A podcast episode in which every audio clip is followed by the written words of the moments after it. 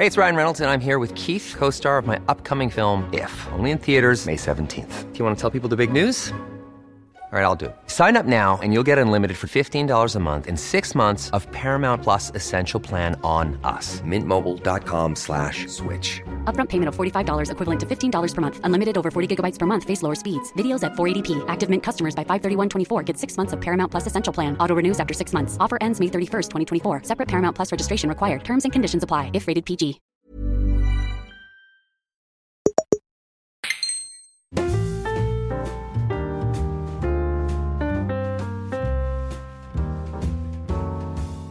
Hola, ¿qué tal amigos? Bienvenidos un día más a un episodio de En Crisis. Yo soy Xavi Robles y como sabéis en este podcast hablamos de las crisis que se van sucediendo en la vida de manera paralela, consecutiva, en cascada, eh, cuando vas cumpliendo años y cómo las gestionamos. Pues no, no sabemos en realidad cómo gestionarlas, pero sí que sabemos que hablando con otra gente, con gente que nos gusta, con gente de la que podemos aprender cosas, pues el camino se hace un poquito más, más llevadero. Ya sabéis también que mi compañero Pedro Ample, eh, director creativo y eh, jefe de la agencia Noob, está volviendo de Japón en estos momentos. Yo haré lo que pueda, ya os anuncié la semana pasada que he dejado Biz, la agencia de representación de creadores de contenido que fundé hace 10 años, y, en este programa os explicaré también eh, en, qué, en qué me voy a meter. Pero tenemos un, programa con un invitado, que además es un invitado muy, muy especial para mí, porque la semana pasada tuvimos aquí a, a Jordi Torras, con quien fundé Biz, con quien he fundado Dux, eh, o también Splendid, pero es que ahora está viniendo otro socio mío todavía más antiguo que, que Toti. Hace más años que nos conocemos y más años que trabajamos juntos. También es uno de los fundadores de Splendid y es el máximo responsable de nightgames.com, la, la, primera web que monté con Pep Sánchez eh, hará ahora casi 20 años, si no me equivoco. Estoy hablando de Víctor Manuel Martínez, alias Chico Nuclear, alias el detective Google. ¿Qué tal? Muchos alias, alias Voctor también. alias Voctor, efectivamente. Luego contaremos de dónde viene lo de Voctor, que hay gente que sí, no lo, no lo sí, sabe. sí. ¿Cómo estás? Pues muy bien, muy bien, la verdad. Un poco nervioso, te tengo que decir.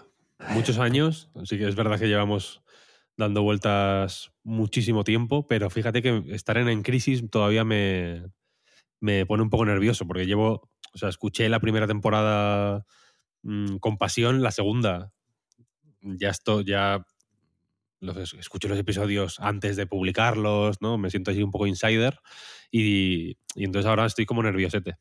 Bueno, hoy aquí ya sabes que en Crisis hablamos de, las crisis por las que uno ha pasado, pero a mí me gustó mucho, reflexionando también sobre esto, lo que dijo Beatriz Montañez cuando la entrevistamos, ¿no? Que, las crisis a veces son algo bueno, porque es algo que te dice que estás vivo, vaya, si dejas de tener crisis, es posible que, estás estancado, estás en una rueda haciendo siempre lo mismo, ¿no? Y, y, las crisis en realidad tendemos a mirarlas como algo negativo y pueden ser cosas eh, buenas. No sé si estás de acuerdo tú, Víctor, con, esta, con este enfoque. Yo estoy totalmente de acuerdo con esta forma de, de ver la vida en general, en realidad. Yo soy, yo tengo muchas crisis constantemente, Mm, lo paso muy mal. Y, y de, antes sentía como cierta incomodidad, ¿no? Era como, joder, mm, otra, otra vez, ¿no? Otra vez eh, pasándolo mal por esto, por lo otro, ojalá estuviera eh, un tiempo tranquilito, ¿no? Eh, yo soy, yo en mi vida personal agradezco mucho la rutina y la, y la calma, porque de, de, ya un buen tiempo a esta parte me, me he dado cuenta de que me, en lo laboral me gusta estar en, en, en, en, cambio, en crisis, en poner patas arriba lo que haya que ponerlo. A ver, ¿no? Surfeando la ola un poco. Me gusta el jaleo, sí, sí, me gusta el jaleo. Me gusta meterme en camisas Pero de once en, varas. En lo personal, no. En lo personal, te gusta no. la rutinita, el café por la mañana, el estar tranquilito en tu ordenador, con tus cascos, jugando al GoldenEye. Sí, a mí eh, eso lo, en, en, mi tiempo personal, digamos, lo agradezco muchísimo. Quizá también para compensar, ¿no? Para No, tener no al el- nivel Alex Martínez, yo diría, ¿no? Pero, pero cerca. Un poco menos igual, un poco menos. Vale, vale. Igual, pues, yo qué sé. También tengo un hijo que, quieras que no, eh, Ya, así. hace que, claro, yo para, para mí es aspiracional casi lo de la rutina, porque en realidad con un hijo es muy difícil saber qué te va a venir. Cuando te levantas por la mañana sabes cómo estás, pero no sabes cómo va a acabar el día casi nunca. Entonces lo tengo así un poco como aspiración. Eh, yo creo que es un poco para compensar el- a ver en qué follón me puedo meter durante, el, durante mi jornada laboral. Víctor, hace poco tú estuviste en, en Barcelona y como en este programa muchas veces recomendamos películas, series, podcasts y hoy vamos a hacerlo, pero yo me gustaría empezar el programa con un, un latigazo de estilo, con algo que además fue de las últimas cosas que, que hablamos con mi padre, porque tú estabas ahí la, la última vez que yo lo vi y, y- y se partía de risa y luego me, me lo comentaba, que es, tú siempre has sido a nivel estético un, un, un outsider, pero avanzado. O sea, tú, tú tienes una estética chula, muy particular, muy propia, pero, pero te anticipas un poco a las tendencias casi sin querer. Yo te veía con americanas de estas de que llevan los de correos, por ejemplo, camisetas, o sea, la, la- bueno, de todo, vaya, en general, los peinados, los bigotes, las barbas. Es un tío estiloso. Yo creo que esto lo, lo anillos, cuando siempre un poco antes que, que- los demás. Es un trendsetter, Víctor, podríamos decir. Y, cuando, y cuando se pone de moda, se- o, se, se extiende, digamos, la moda, lo, de- lo dejo. Sí, sí, pe- pero te, te- te identificas como trendsetter un poco o no? Trendsetter, digamos, el subterráneo, ¿eh? No, no hay como influencer. Sí, sí, podría, podría. Entonces, la última, que a mí me hace mucha risa, y de hecho yo est- eh, estoy dentrísimo y ya, digamos, empiezo a tener la casa llena de material eh, de caza, porque la, la- la última moda es, eh, que me, me comentaste el otro día, el Decathlon tiene una, el Decathlon tiene una, una marca, sabéis que tiene Quechua y tiene otras que son pues para hacer diferentes deportes, pero específicamente en la sección de caza tiene una que se llama Soloñac, nombre muy castizo, ¿no? Muy, a mí me suena a, a brandy, ¿no? A coñac, a alcohol Mm, así sí, como sí. De, de tal, después de entender la cacería. Y, y es ropa maravillosa porque es baratísima, pero, pero como muy de cowboy. Y, y- y el- combinándolo con tejanos y con poca cosa más, tienes unos jerseys, unas chaquetas y un tal, y además con features mm, sorprendentes, ¿no? Tiene un rollo mm, un poco temporal y, y claro, la ropa de caza tiene que mm, de alguna forma favorecer la, la comodidad siempre, porque es una ropa que vas a llevar, se supone, pues muy pronto por la mañana, en, en entornos agrestes, ¿no? Gazapao. agazapado, tienes que tirarte por el suelo, no puede. Es ropa sufrida en general.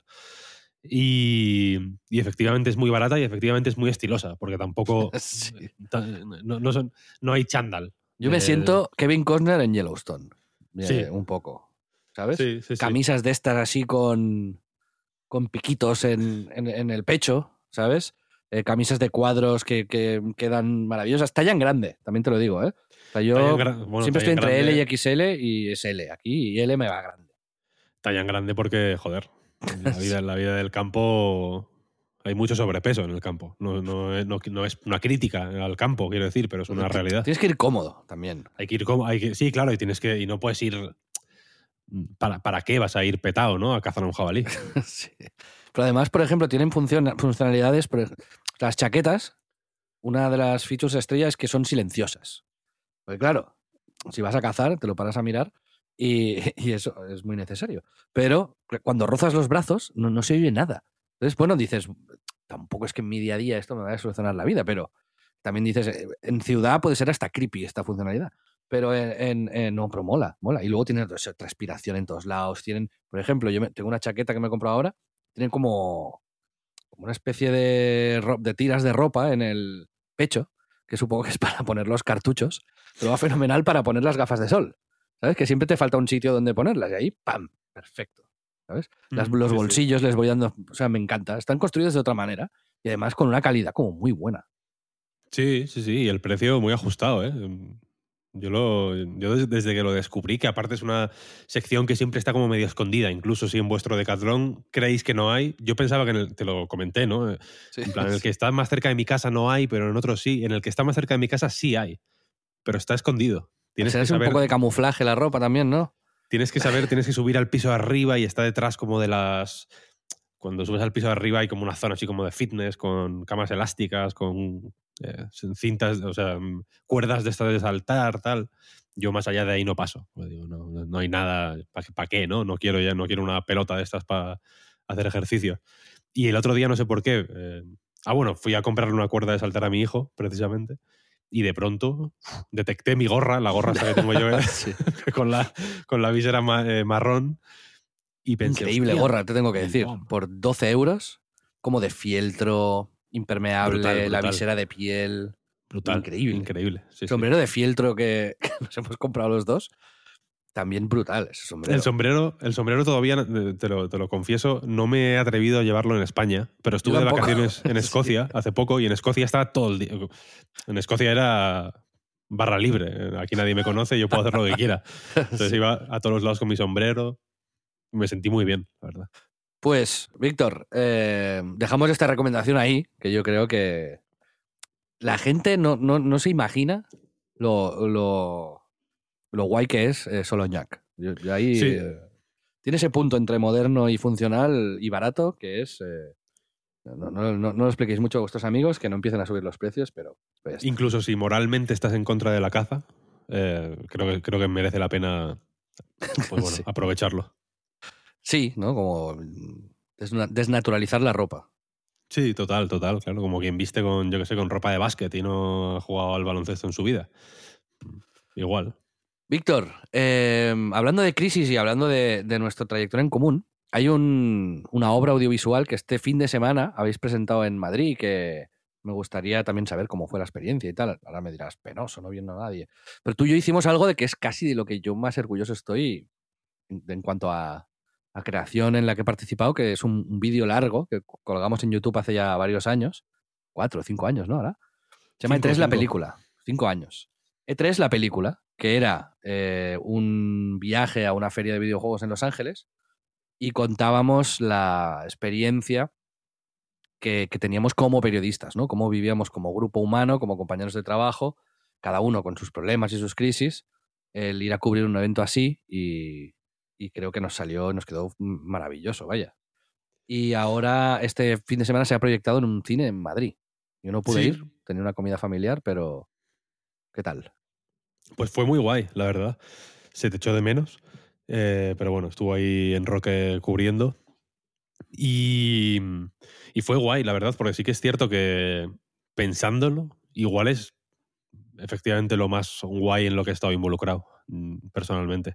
Porque es un proyecto muy. Es, es el tipo de meternos en camisas de once varas que decía antes, que no eh, mm, técnicamente fue un despiporre porque no teníamos ni idea de lo que estábamos haciendo. Aún así conseguimos salvar todos los imprevistos y Un 10.000 euros la película. con 10.000 euros, que tampoco es una cantidad. eh, No, no. 10.000 cualquiera. euros ah, con es- y que, que compramos las cámaras y toda la pesca con este dinero, vaya, que no es que, que aparte del material. Claro, por eso, que, es un. Cualquiera que haya hecho mm, cualquier proyecto audiovisual medianamente complejo sabe que eso no es nada, no da ni papipas en, en el audiovisual. Y, y el resultado final creo que es un mm, vídeo que, que fíjate, que lo, llaman. O sea, engañamos lo suficiente a la gente con llamándolo E3 la película como para que lo hayan puesto en un cine, ¿no?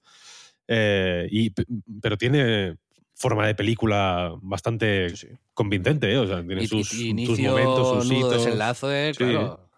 Al Sí, sí, final tiene hay un una clímax. conclusión muy bonita, ¿no? De Sí. cómo nos unen los videojuegos a todos, Sí, eh, sí. a pesar de los problemas, pero se ve, ¿no? En el momento de la vida en que estaba cada uno. eh, Pep que eh, tenía unos problemas, tú tenías otros, Enrique tenía otros, yo tenía otros, ¿no? Era cuando yo también estaba empezando a dejar Eurogamer. Y, y ahí se ve de una manera mo- como muy, muy clara el- las crisis que, que tenía cada uno. Y me gusta mirar hacia atrás porque pues vemos la, cinco años después, ¿no? Vemos la evolución y cómo le ha cambiado la vida realmente a todo el mundo, ¿no? Pep con dos críos, Enrique ahora también con dos, eh, que Enrique se quejaba en, esa peli- en, la, la película de que estaba viviendo como un adolescente a los 40 años, ¿no? Y cómo las vueltas que da la vida. Sí, sí, totalmente. Em, por eso, fíjate, nos preguntaban en el. Hubo un coloquio posterior a la proyección y demás. Y alguien nos preguntó si, si teníamos la idea de hacer más de ese estilo. Y, expliqué la el, el plan, que ese sí que era el plan totalmente ambicioso de hacer de tres la película, hacer una en la Gamescom, creo que era, yo creo que le dije la Sí. Gamescom, vaya Y y otra en el Tokyo Game Show. Eh, y, y- y esta nos quedó tan, tan contundente, yo creo. Y habla tampoco del E3, porque en realidad el E3, pues bueno, es un escenario de fondo, pero la, pero la chicha está claramente en otro sitio, ¿no? Está en, está en nosotros y ya no nosotros como personajes, sino que creo que, la, que lo que nos pasa en esa película puede. Creo que mucha gente se puede sentir identificada con, con reflexiones que hacemos, con sensaciones y sentimientos que, que se expresan y demás. Eh, así que, mm, que creo que las otras se quedaron un poco ahí como anuladas por, por lo. Joder, por, le- por la densidad inesperada Sí, sí. Que, que tuvo esta, porque en realidad la, idea tampoco era hacer una cosa de abrirnos en canal y de, y de, de pronto, ¿no? Eh, nadie le dijo a Enroque, oye, tú cuéntalo de que te sientes como un teenager con 40 años, tal. No, no, no. Eso todo fue Sí, sí. naciendo. Y, y- Me, me- y- me gusta y quería sacar el tema de detrás de la película porque mm, es eh, igual que con Pedro también hemos trabajado mucho y, y seguimos unas reglas compartidas. Yo creo que contigo todo lo que hemos hecho juntos también, ¿no? Que es que también a nivel formal siempre, o sea, nunca nos nunca nos hemos ido a la locura, ¿no? Como Nathan Fielder, por ejemplo, y cosas así, que eso ya es como estirar el chicle, que a mí me gustaría hacerlo, ¿eh? Pero no, no me atrevo pero tampoco nos hemos quedado en lo convencional, ¿no? Y entonces la película era la mezcla perfecta entre un vídeo de YouTube, un documental, eh, bueno, algo de, no, no ficción, pero digamos que al final hay una historia. Eh, y ahí estaba en un terreno como inexplorado, en el que supimos encontrar una voz bastante guay, ¿no? Pero que con A Night y con, con Splendid estamos siempre quizás buscando esto. Y yo te quería pedir tu reflexión sobre, sobre esto, sobre tu manera de entender la comunicación, porque tú al final, pues eh, te has dedicado a comunicar gran parte de tu vida, ¿no? Y a, y hablar de gente que comunica. Entonces, ¿cómo, cómo, qué visión tienes sobre esto y sobre tu trabajo en realidad? Sí, a ver, para mí el. Yo, tengo formación entre comillas, porque sí que estudié una carrera y, en fin, que no, que no salí de la nada, quiero decir. Re- reconozco que eh, algo me enseñarían en la Universidad de Burgos. Un saludo a toda la gente de Burgos desde aquí. Pero, pero en realidad, el, el- yo lo agradezco mucho a la que desde que era muy joven me interesé de una forma a veces mm, obsesiva o, o enfermiza incluso con la literatura y con cierto tipo de literatura. eh, en, en- se lo ¿Qué tipo de agradezco porque Ya que estamos.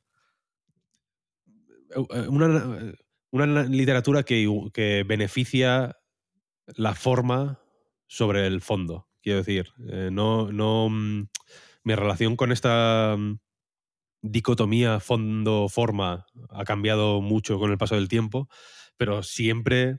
Yo, desde luego, no quiero hacer. No, no- no quiero o no tengo interés mm, de una manera intuitiva. No, no quiero expresarme. Yo quiero expresar de, de una manera. No sé si me explico. Quiero Sí, sí. hacer. eh, quiero, cuando, cuando noto que tengo algo que, algo que decir, me preocupa mucho cómo lo voy a decir eh, y de qué manera lo puedo expresar para que, para que eh, ni siquiera necesariamente para que se entienda mejor, sino para que cause un impacto o, o- sea recibido de una manera específica. No tengo miedo de dar las vueltas que tenga que dar para que cuando te pille el mensaje, te pille como de... ¿no?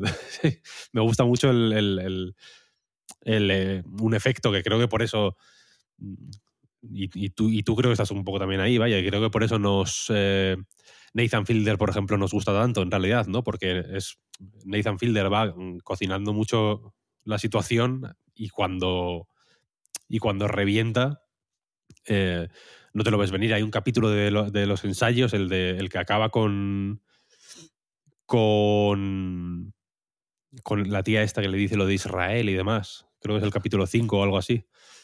Que empieza a hablar como bien de Israel y no sé qué que ese capítulo yo te juro que me meé porque e, e, ese capítulo pensé, ojalá lo hubiera hecho yo.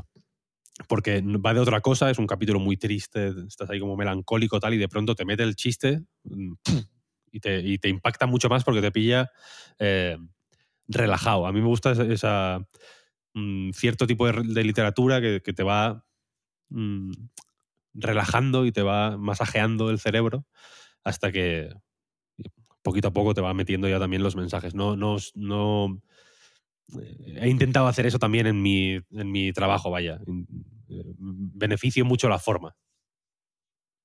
Estoy de acuerdo y sí, efectivamente, eh, nuestra historia empezó por, por la forma, pero una forma diferente a, a, la que la gente se puede imaginar, ¿no? Porque cuando nos conocimos en A Night, estábamos Pepillo escribiendo en, en la web y tú comentabas ahí, y el primer encargo que hicimos fue eh, unas viñetas. Tú el otro día, no sé si diferías sobre esto, yo lo recuerdo así. Em, o sea, fue eso sin duda, fue eso sin duda. No recuerdo cómo eran las viñetas. Estaba, salía Chico Nuclear, ¿no? De protagonista. No, sí, sí, supongo que sí, porque es un poco lo que hacía en ese momento, pero no, no, yo diría que se han perdido incluso, fíjate lo que te digo. ¿Tú habría que buscar, sí, habría que buscar muy en el, en el fondo del barril y, no me importa eso, hayan perdido. Igual. Hostia, a mí sí. Bueno, yo qué sé. ¿Cuánto hace, ¿Cuánto hace que se fundó Night? Joder, pues un montón. los 20 años tienen que estar ahí, ahí, ¿eh? Yo tenía 16 igual cuando descubrí a Night. Así que eso fue en el año 2000, 2005 creo que se fundó Night. Creo recordar. Estamos a dos años. Yo creo que un poco antes, ¿eh? Un poco antes incluso. Sí, sí, sí. No, lo digo, para los 20 años a lo mejor había que preparar algo. Sí, hombre. Es, es, curioso, eh, Víctor, em, sin, sin, entrar a hablar mucho de videojuegos, porque tampoco la audiencia nuestra es eh, especialmente técnica y, conoce eh, el mundo de los videojuegos a fondo, ¿no? Pero sí que, no sé si para tú fue, supuso una crisis, y vamos ya a hablar de tus crisis, el hecho de, bueno, el decidir dedicar parte de tu vida hacer crítica de videojuegos, yo sí que te tengo que confesar que cuando empezamos eh, pensaba que esto se iba a acabar, que era insostenible en el tiempo, ¿no? Que no... No sé por qué tenía esa sensación en realidad, quizás porque estaba estudiando cine y los videojuegos parecían una burbuja o, algo poco serio, era un complejo en realidad, pero con el tiempo se ha visto que, vamos, que, es, que es un oficio, que es un oficio que va a durar muchos años además y que no solo eso, sino que cada vez hay más demanda y más maneras de ejecutarlo, ¿no? No sé si eso supuso para ti nunca un, problema. No sé si tanto como un problema. Desde luego, eh, echando la vista atrás, sí que pienso que, que, de no haber tenido esa sensación, que supongo que es más o menos inevitable, ¿no? La de a ver hasta, hasta dónde. A ver cuándo, peta esto.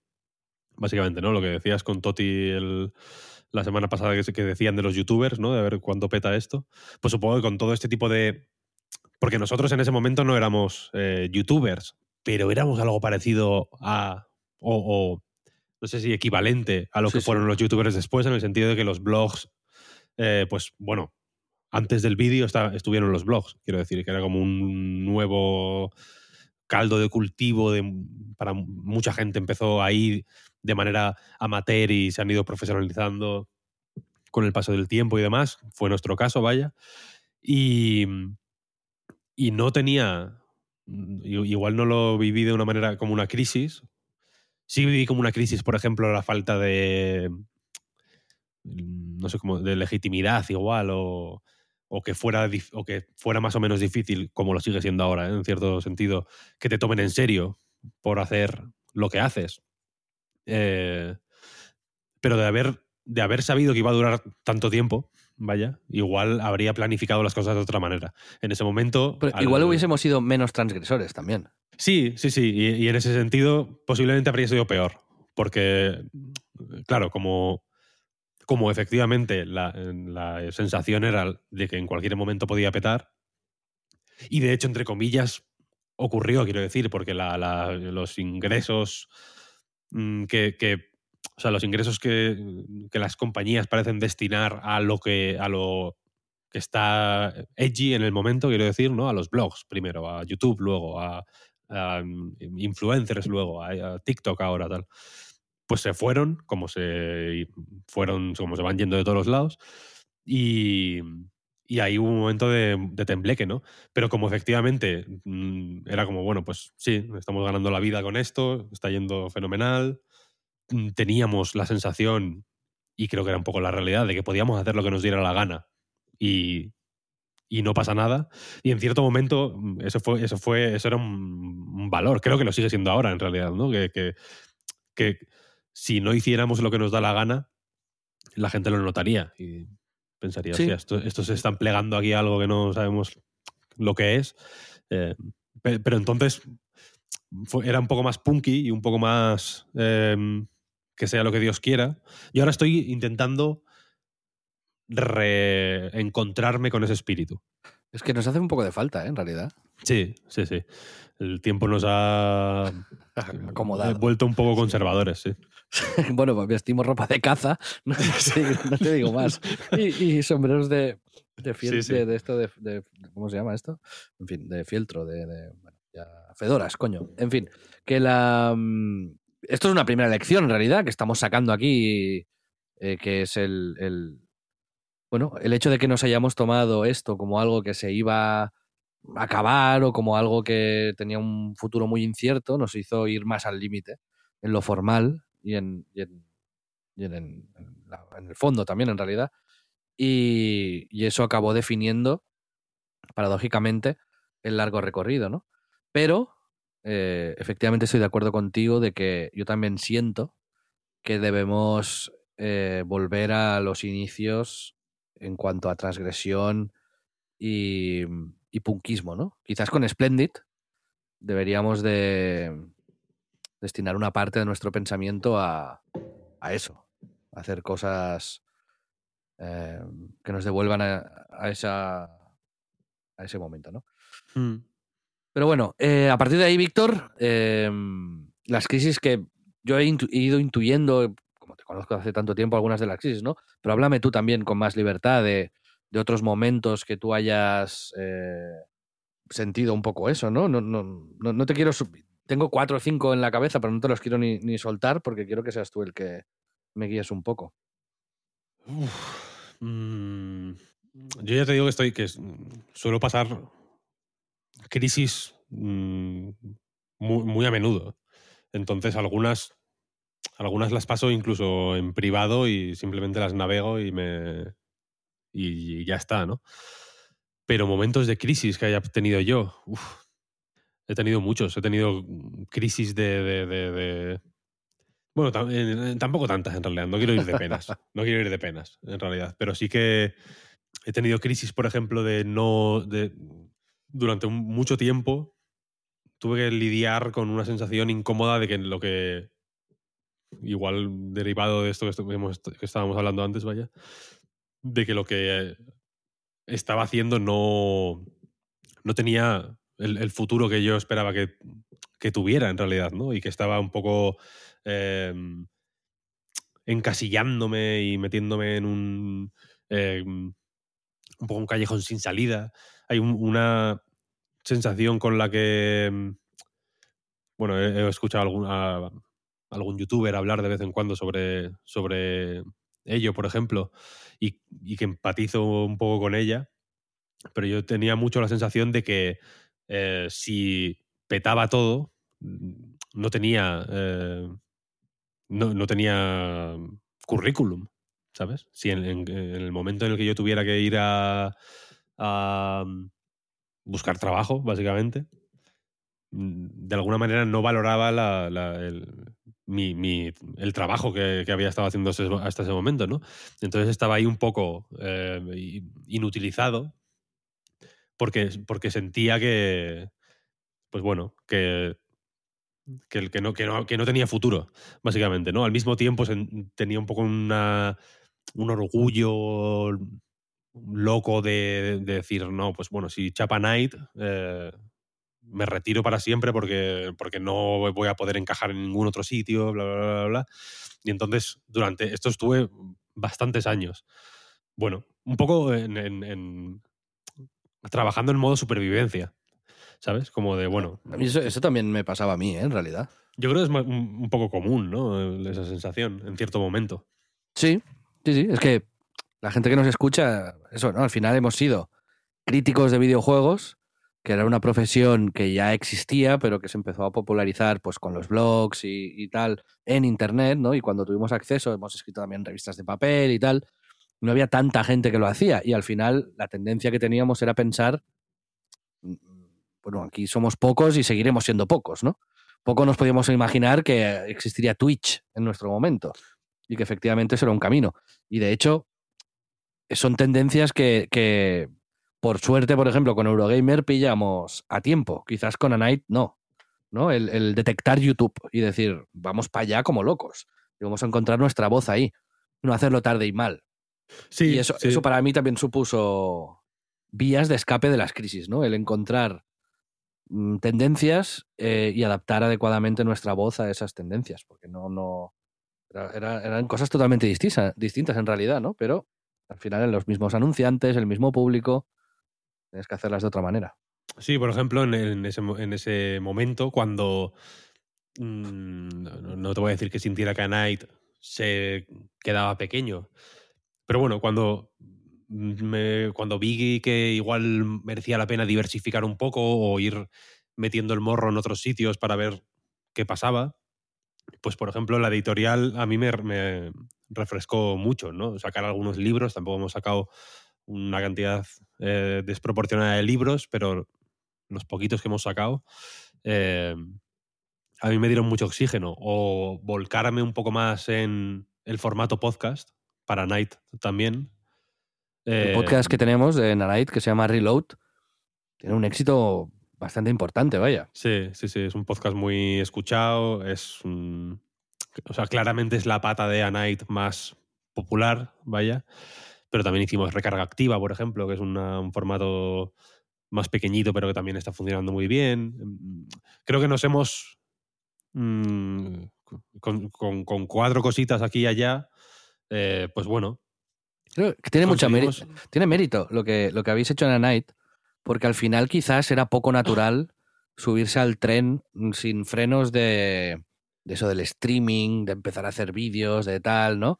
Sea que al final la reflexión sobre en qué nos vamos a convertir, pues fue, oye, ¿por qué nos ve la gente? ¿Por qué nos escucha la gente? ¿Por qué nos mira la gente? Vamos a publicar libros, ¿no? Ante Twitch, libros.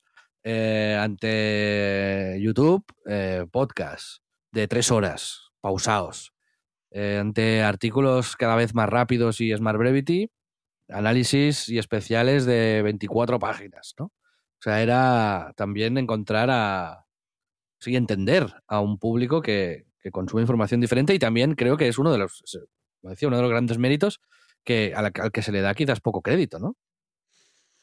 Sí, ah, bueno, se le da, pero es que tampoco. mm, tam- somos muy nicho, vaya, al final. Tampoco hay. yo- en, en- en términos generales, igual parece poco, pero en términos relativos, pues bueno, yo entiendo que sí que, sí que estamos reconocidos, desde luego. Vaya, Night no es. eh, ti- tiene, tiene prestigio, quiero decir. No, no. A veces pienso, joder, ojalá tuviéramos. mm, dinero, ¿no? Aparte, aparte de prestigio, pero porque el prestigio al final es una moneda de cambio pobre. Pero, pero luego en realidad, mm, ya digo, por, por, mm, por mi trayectoria y por lo que yo valoro, ya digo, en, en este tipo de proyectos, eh, el prestigio es lo más. Lo que, lo que en realidad más me importa. Así que. Y, y- y te lo bien. digo, ¿eh? Si, digamos, no sé yo, si ahora te dicen, tienes para el proyecto 15.000 euros más al mes, pero tienes que sacrificar esto y esto y esto. Digamos, la, la felicidad a corto plazo quizás está ahí, pero a medio y a largo ya te, a mí me ha pasado y, y no, a veces no compensa. ¿eh? O sea, No, que bueno, y que y, y, y- y a Knight se mueve como una tortuga gigante de estas que tienen 180 años, porque, o sea, yo personalmente cada paso que da, que da Knight me lo pienso y lo valoro un millón de veces y, y- y peleo para que ningún paso sea efectivamente el paso fácil, pero que claramente va a tener un... o, o que no puedo mm, prever de una forma más o menos clara cuál va a ser la consecuencia de dar ese paso, eso a veces es malo, porque mm, tenemos, o sea, a veces vamos demasiado lentos para nuestro propio bien, pero en muchas ocasiones yo creo que es bueno. Por ejemplo, lo de Twitch, efectivamente, eh, yo pienso ahora, y, se intentó, ¿eh? en el momento pandemia, tampoco vamos a, tampoco quiero que suene como en plan estamos por encima del bien y del mal, ¿eh? La pandemia, como todos, estuvimos haciendo Twitch. Pero yo ahora me veo en la. en el. Pues en esa rueda que hay que estar de- metido para funcionar bien en Twitch. Y yo no tengo ya energías para eso. La- la juventud entiendo que lo puedo hacer. Yo no. Yo me pienso a mí mismo jugando delante de la cámara todos los días, todas las mañanas, conectándome a Twitch y demás, y me da un soponcio, te lo juro. Bueno, yo, yo voy sacando lecciones también de lo que vamos hablando. Son cosas que me gusta hablarlas contigo porque cuando nos vemos, pues tampoco charlamos sobre esto, ¿no? Pero, pero me gusta la manera esta de, de ser indie, pero siendo muy consciente de, de por qué lo eres y el encontrar tu público y tratarlo con un respeto casi, pues, eh, intocable. Reverencial. Sí, un sí, respeto sí. reverencial, totalmente. Y ya sabes que mi teoría sobre... Yo llevo 10 años trabajando con los creadores de contenido más masivos de... En español, vaya. Ya sabes, con Biz llegamos a tener algunos meses mil millones de reproducciones de vídeo entre los 20 creadores, vaya. O sea, un- era un, una locura. Y, el, y mi, mi teoría sobre hacia dónde va la comunicación es hacia el ultranicho. O sea, yo creo que se ha acabado ya la época de las superestrellas. Las que hay seguirán siéndolo, y, pero cada vez es más y más y más y más difícil que salga una figura de, de alcance, digamos, transversal, ¿no?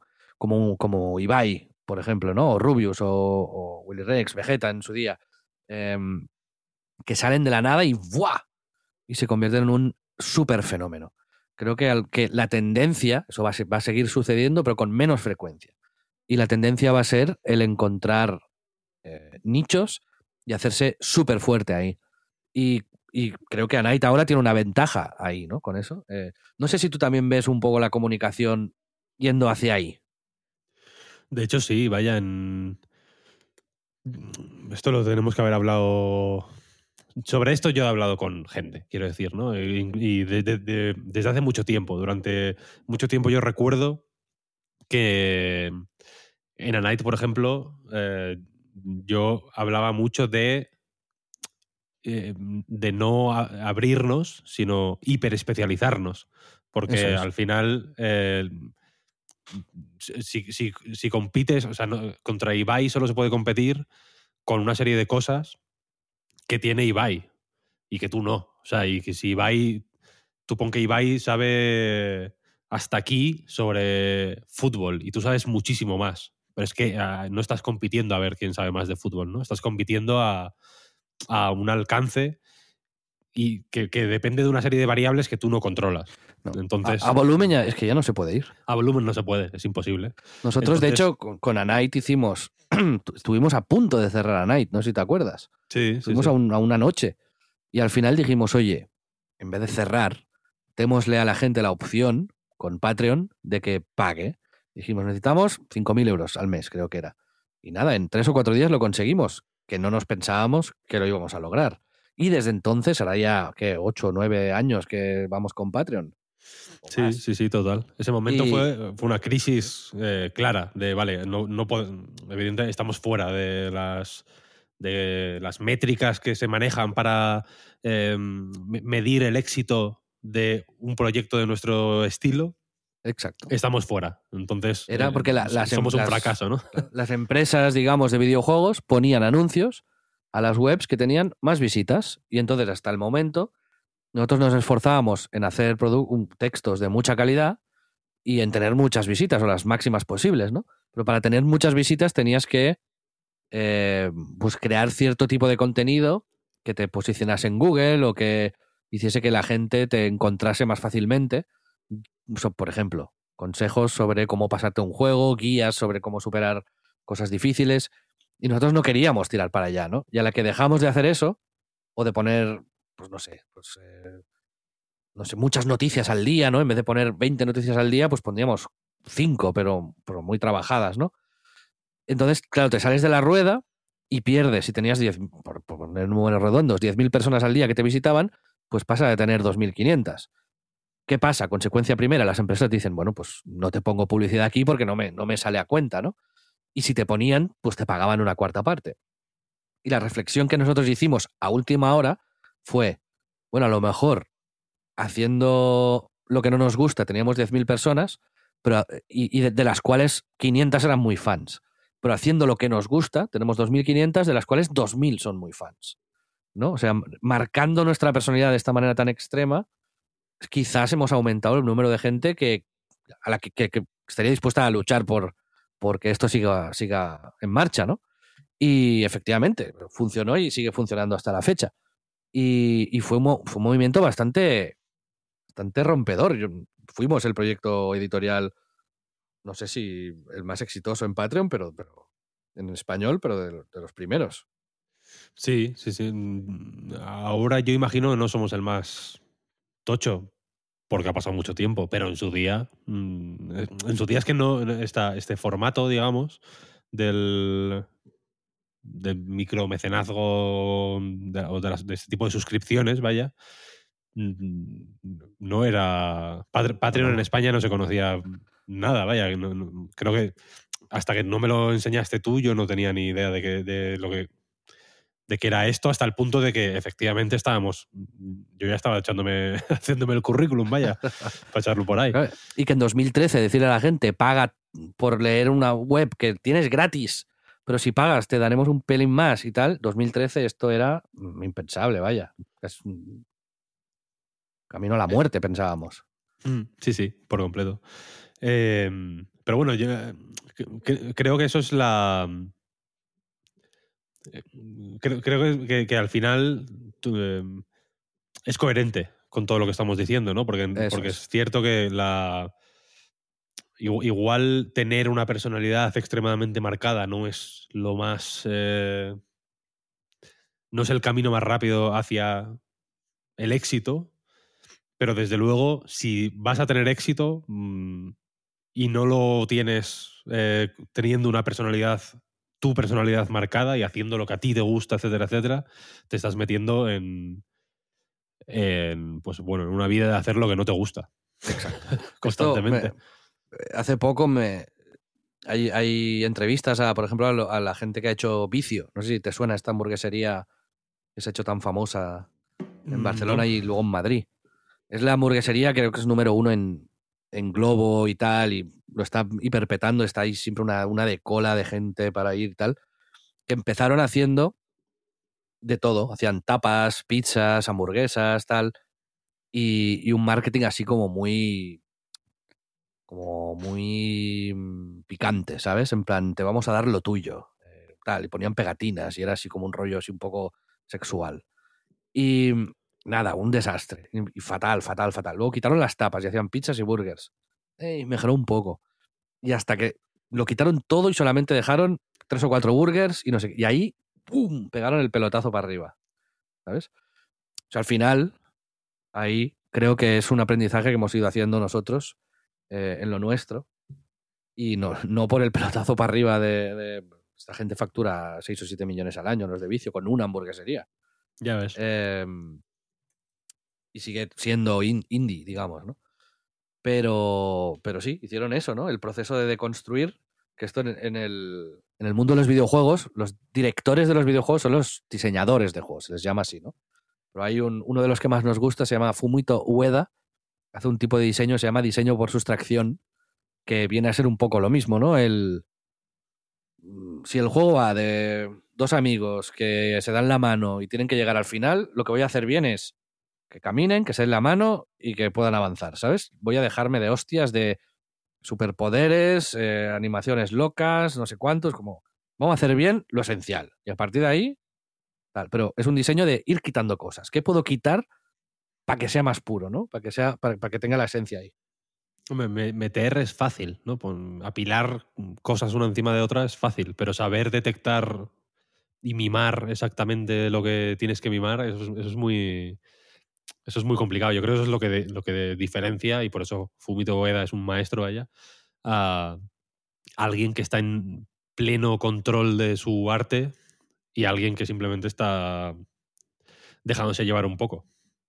Eso al final es una lección para la vida, quiero decir. El, el- mm, hay que intentar, yo creo, eh, pues bueno, no obsesionarte con lo que no está, lo que sobre lo que no tienes, eh, lo, lo que tú no puedes controlar, básicamente, ¿no? Si, te- si, de- si tu bienestar depende de, de- pues en fin, de que X millones de personas eh, visiten tu página web, o les engañas para que entren, o, o- o estás jodido, vaya.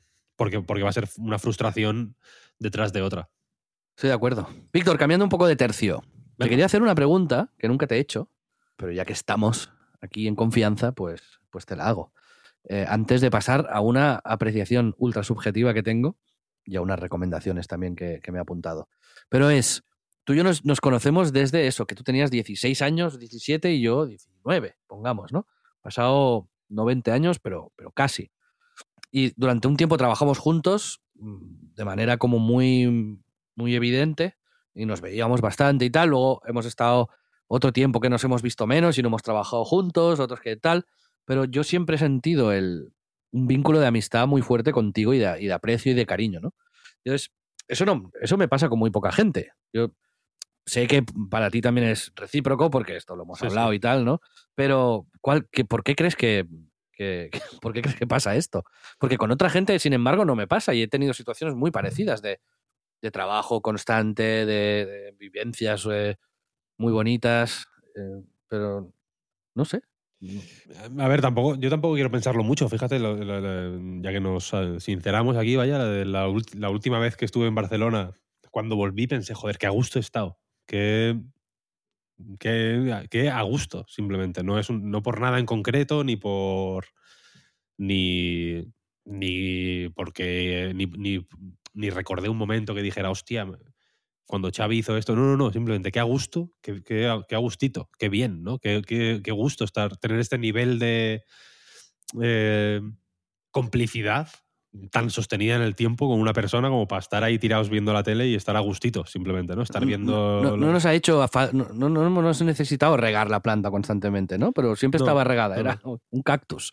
Pero No, yo creo que, le- que, eh, a, mí, por ejemplo, me, me- tú, tú eres más activo que yo, tienes más ímpetu que yo.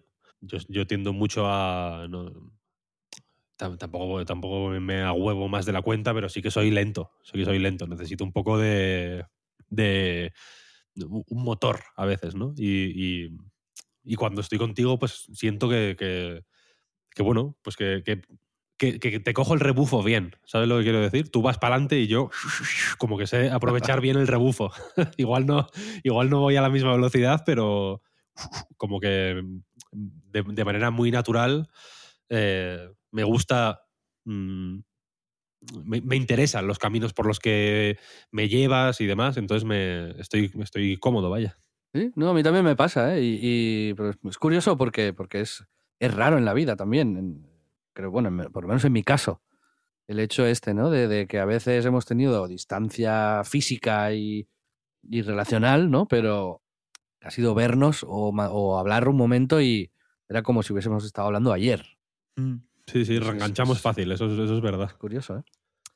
Y sí, bueno. En fin, esta. Te quería hacer esta pregunta porque me tenía. El otro día le daba vueltas cuando sabía que venías y, y no, no encontraba respuesta, pero supongo que es un mix de muchas. Víctor, esta semana, hablando ya de, de otras cosas, pero llevo cabreado con una review negativa que nos han hecho en el demo. No me extrae la, la leí, ¿eh? Un tío que puso muy caro y baja calidad o algo así, ¿sabes? Y La, la busqué, la busqué en Google Maps para, para verla, para ¿no? verla, para verla, efectivamente. Em, y me parece de gilipollas hacer eso, honestamente. Es como un restaurante humilde. Está el pobre Mark ahí rompiéndose los cuernos todos los días. Y no te digo que, la, que tengas que ser la Madre Teresa de Calcuta, ¿eh? Pero el tío que con los proveedores, buscando el producto de mejor calidad, tal, algunos platos saldrán mejor, otros peor, pero bueno, al final, más que razonable. El otro día llevé al Dani García ahí, le encantó. De hecho, dijo, hay algunos platos aquí que podrían estar en un menú de restaurante de estrella. ¿eh? Em, en fin, es un proyecto en construcción, pero yo creo que es honesto y eso se transmite si hablas con Mark, si pruebas la comida, es de calidad, está, está bien en realidad, te puede gustar más o menos, pero tener los tantos cojones de plantarte ahí, ponerle una estrella, o sea, ¿qué, qué, buscas? O sea, ¿cuál es tu intención? Yo creo que es de mala persona, es de imbécil, literalmente, y de mala persona. Porque si encuentras una cucaracha, si hay moscas en el techo, como me pasó a mí una vez, que había 2.000 moscas en el techo, tío. O, te tratan mal, o son bordes, o te hacen esperar una hora y media. Como hay cosas que sí que son como, joder, ¿sabes? Warning a la otra peña. Pero si no, ¿qué, qué ganas poniendo una estrella? Vas a joder, literalmente. Como cero empatía. Me imagino a esa gente como... Iba, iba a decir algo muy fuerte, pero ya, ya puedes saber, ya puedes ver por dónde voy, ¿no?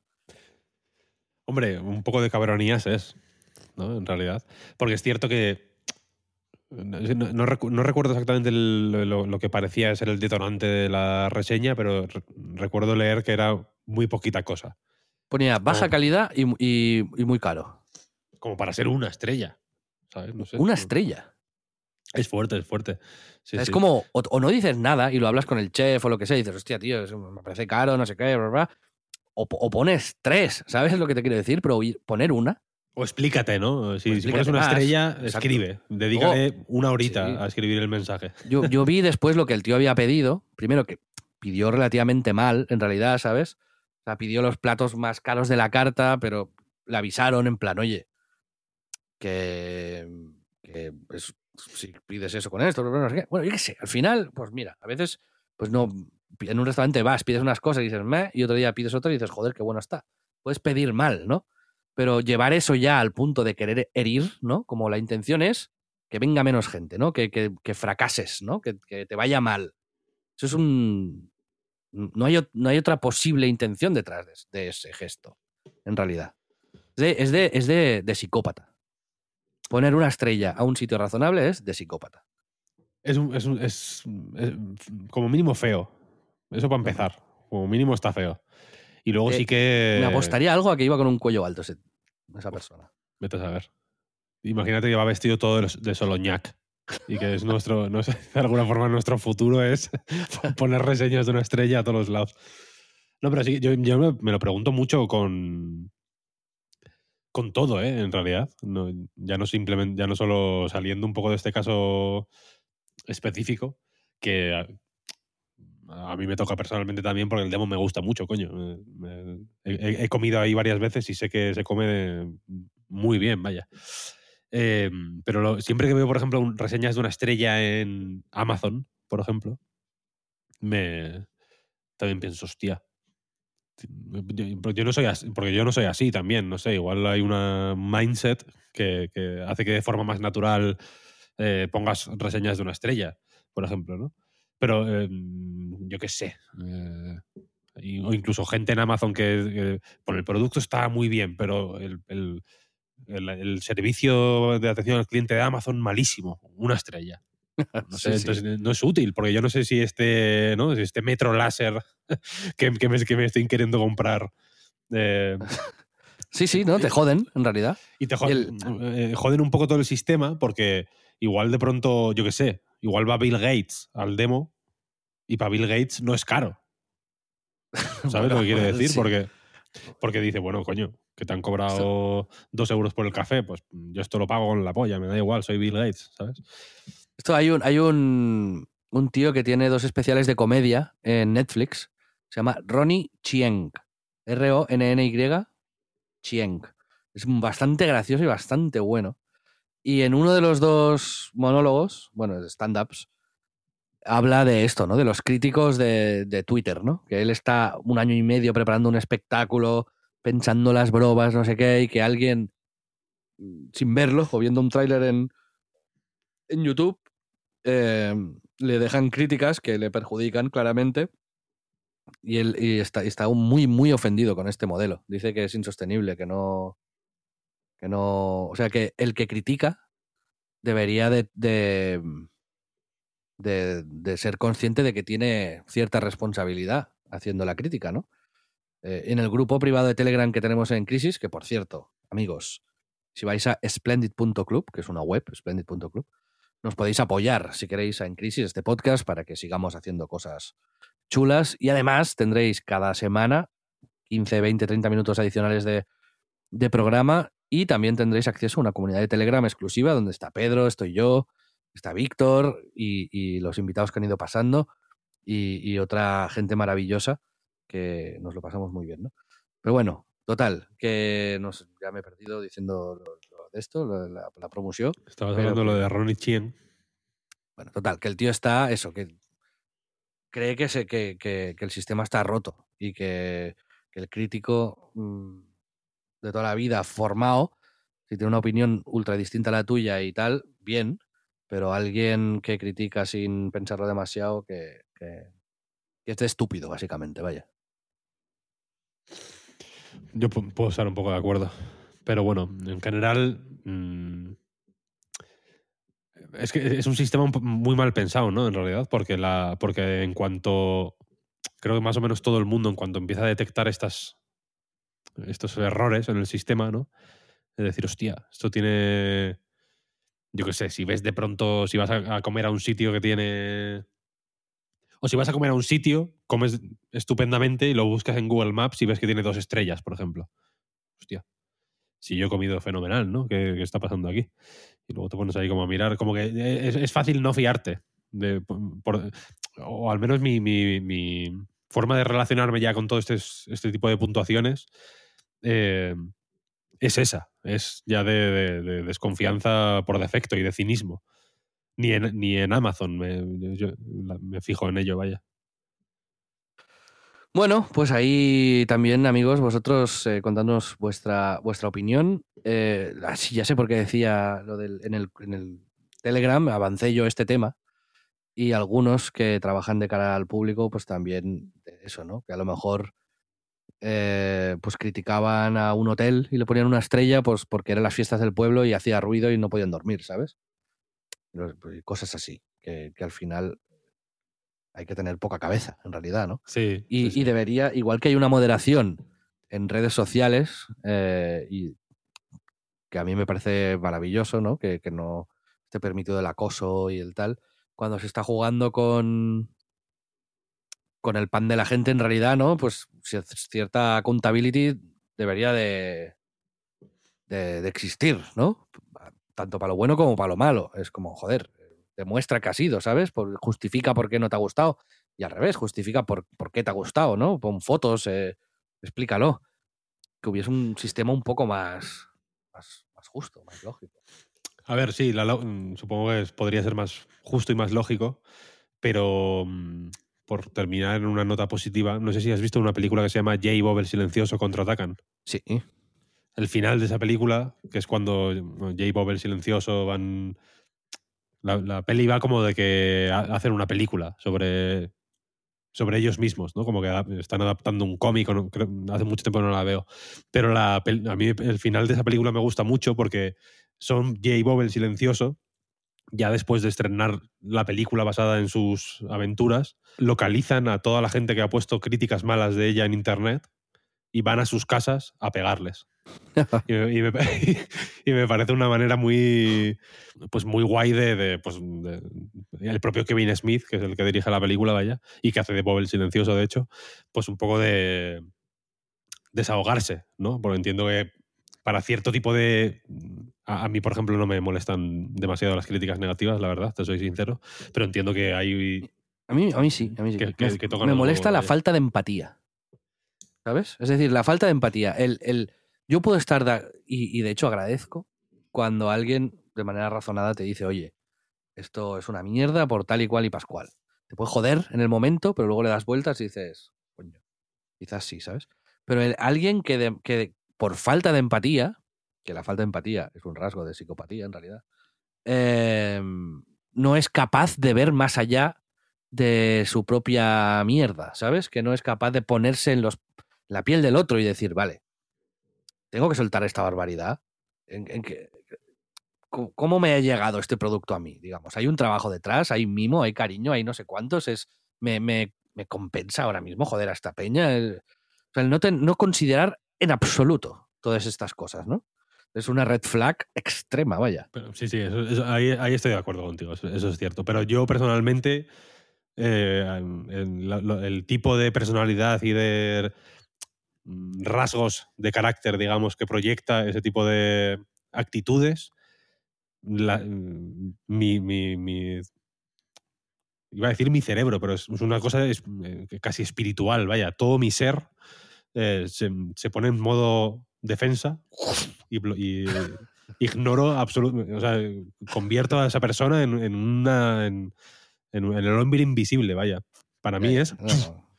se, va- se van automáticamente porque de verdad que me, que, que me parece un rasgo de, de debilidad eh, moral y espiritual, Sí. ¿sabes? Entonces Sí. pienso, no, quiero, puedo, no puedo hacer eso. no, no, eh, o sea, siento, me, me- me- siento, siento que, se- que, que sería peor si, si que simplemente con digo, digo, compartir eh, espacio, aire con una persona de, ese- de- de esa- Sí. de tan poca categoría moral, me, me reduciría a mí a un nivel que no quiero someterme.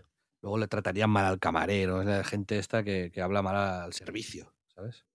En Sí, fin, sí, sí, total. Qué asco. Víctor, para mm, las recomendaciones, yo tenía un, un podcast que es más una curiosité, no, no, no es, no es la, la creme de la creme, pero, pero, pero está guay como concepto. Se llama Shrink in the Box, que es un podcast que podéis escuchar en cualquier lado, está en inglés, eso sí, y lo hacen un actor y comediante que se llama Ben Bailey Smith y una psicóloga que se llama Sasha Bates, y que lo que hacen es sentar en el sillón de la terapia, de- o sea, de- del terapeuta, a personajes de series. El primer episodio es analizando a Tony Soprano, el segundo a Walter White y el tercero a Beth Harmon, que es la de Queen's Gambit, ¿sabes? La del Sí. Phil, no sé qué. Sí, sí. Pero van a, ya han anunciado que harán también... Gambito eh, de dama. Exacto. A Sheep de Succession, a Omar de The Wire, a Ross de Friends. Qué curioso. O sea, me encanta la selección de personajes que están haciendo. Ya, ya, ya ves, total. O sea, que específicamente hayan elegido a Ross, Eso Me- es, eso es me- de genio, me- ¿eh? De genio. sí, sí. a Omar también específicamente de, de The Wire, o a Sheep también de, de Succession. Bueno, me, gusta muchísimo y la verdad es que, que está guay escucharlo. No caen un poco en, en lo obvio, pero me parece un concepto chulo que lleva a reflexiones interesantes sobre personalidades que muchas veces casi admiramos, ¿no? Y está guay ver el punto de vista al final de, de una psicóloga con, con experiencia que, y que hable de esto. Así que, que esto lo recomiendo. Joder, es un concepto muy guay, ¿eh? En realidad. ¿Sí, no? Como es mm, 50-50 crítica cultural y un poco por lo que comentas, ¿no? Como un rollo más eh, psicología o, o- o salud mental más eh, eh, explícitamente. Eh, suena, suena de lujo. Pues ahí te lo dejo. ¿Tú quieres hacer alguna recomendación, alguna peli, alguna serie, algún libro que hayas leído últimamente? Porque a mí me gustaría, siempre hacemos un, un top con el invitado que viene y tú, que sé que eres un gran lector y que te encanta la literatura, yo te quería, el top lo quería centrar un poco por ahí, que recomendases tres libros. eh, no hace falta que sean tus favoritos de la historia, ni que sean de géneros diferentes, ni nada. Pero tres libros que tú digas, ostras, por estos me apetece recomendarlos hoy. Para la gente que nos está que nos está oyendo. He leído dos libros que me han gustado eh, bastante recientemente. Uno se llama La invención de Jesús y es un mamotreto que no, que me, veo incapaz de recomendarlo abiertamente porque es un, libro muy gordo sobre cómo se ha creado la, la mm, figura de Jesucristo a lo largo del tiempo y, por qué la imagen, la imagen que tenemos de Jesucristo em, es falsa y está formada en base a, eh, a datos falsos tienes, tienes que tener eh, el cuerpo de una manera muy concreta para querer leerte este libro ahora mismo. Es el de Fernando Bermejo Rubio. Eso es. La invención de Jesús de Nazaret. Historia, ficción, historiografía. 800 páginas. 800. 14 centímetros ¿eh? de ancho y 22 de alto. Lo digo, me sale en la ficha que he buscado en internet. Esto si se lo tiras a alguien en la cara, le desfiguras, ¿eh? Así que es mejor que, que te lo mantengas contigo. Eh, y otro mucho más manejable y también muy agradable que he leído recientemente se llama De Nuevo Centauro de Katisha Aguirre. Katisha, no sé cómo se pronuncia, lo siento, es un nombre eh, vasco.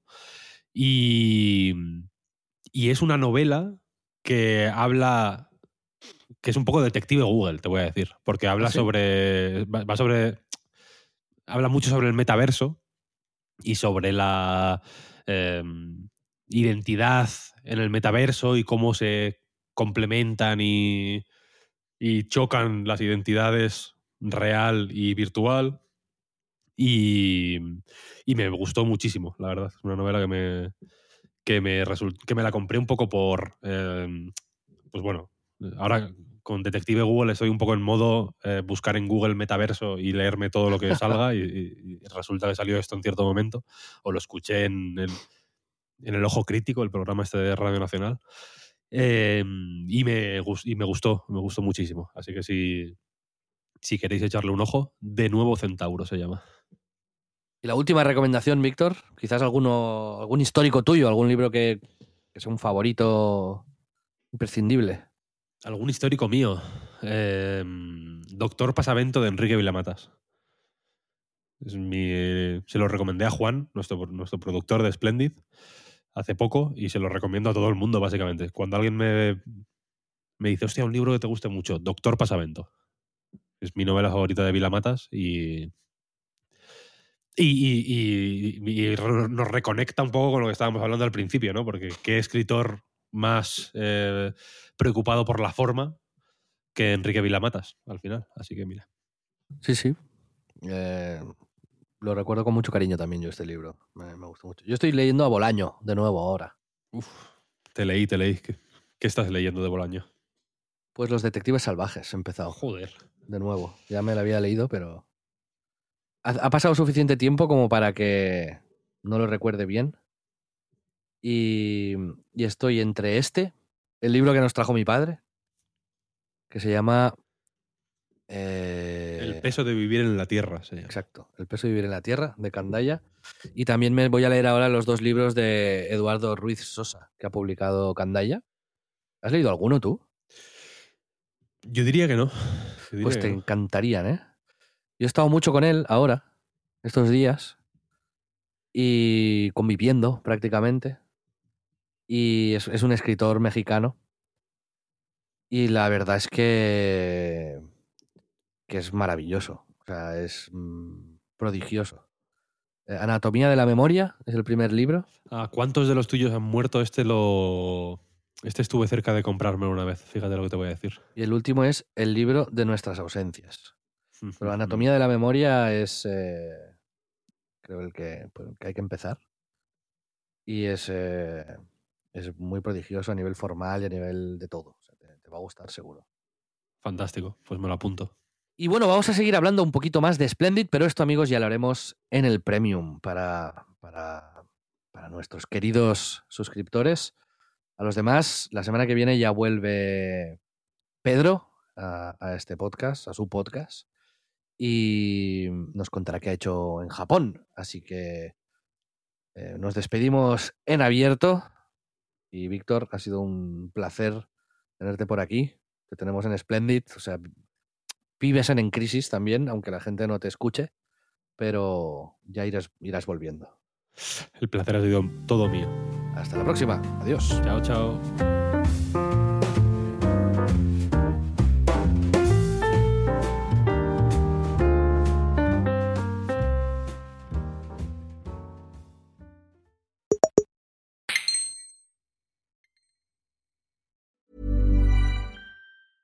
Ryan Reynolds here from Mint Mobile. With the price of just about everything going up during inflation, we thought we'd bring our prices down. So to help us, we brought in a reverse auctioneer, which is apparently a thing.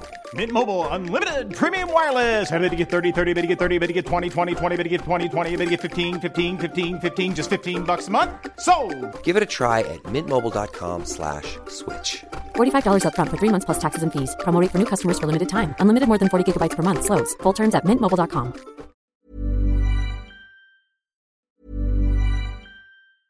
Mom deserves the best, and there's no better place to shop for Mother's Day than Whole Foods Market. They're your destination for unbeatable savings, from premium gifts to show-stopping flowers and irresistible desserts. Start by saving 33% with Prime on all body care and candles. Then get a 15-stem bunch of tulips for just $9.99 each with Prime. Round out Mom's menu with festive rosé, irresistible berry chantilly cake, and more special treats. Come celebrate Mother's Day at Whole Foods Market.